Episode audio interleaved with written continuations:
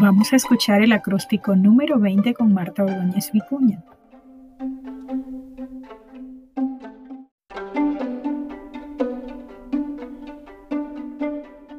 Dividido. Dios tiene voz, pero eliges no escuchar. Insistes en mirarte en el espejo del ego tenebroso. Ver tu reflejo depende de tu ego al filtrar Invirtiendo esa mentalidad, su opuesto es maravilloso. Dios y su mente es abundancia, serenidad y amor cierto.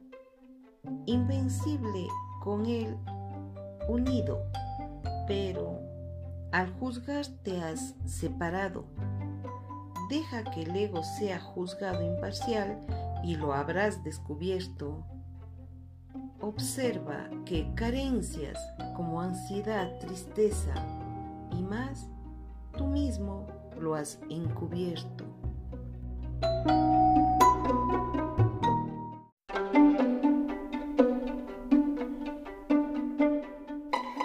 El acróstico dividido nos deja ver que es de nuestra elección elegir escuchar la voz de Dios o la voz de siempre, que es la voz del ego, que es la voz del conflicto. Si decidimos escuchar la voz de Dios, pues estamos escuchando lo opuesto a lo que el ego nos transmite y por ello es maravilloso lo que es el opuesto a lo que el ego nos dice.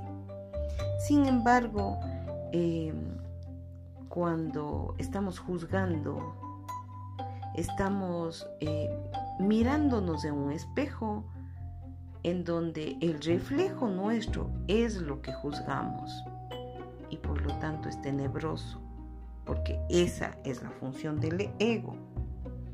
Mientras la mente de Dios es el cielo, es abundante, sereno, pacífico, amoroso, eh, todo lo, bueno que, que puede transmitir, el del ego no. Entonces, por ello recomienda el curso de milagros caminar de la mano de Dios, unido a Él. ¿Para qué? Para em, experimentar todo aquello que el ego nos niega.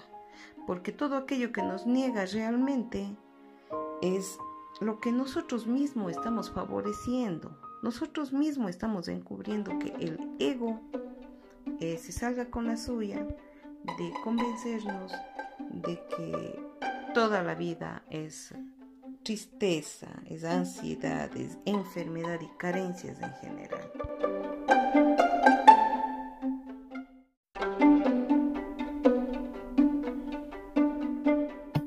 Escuchaste el acróstico número 20 con Marta Ordóñez Vicuña.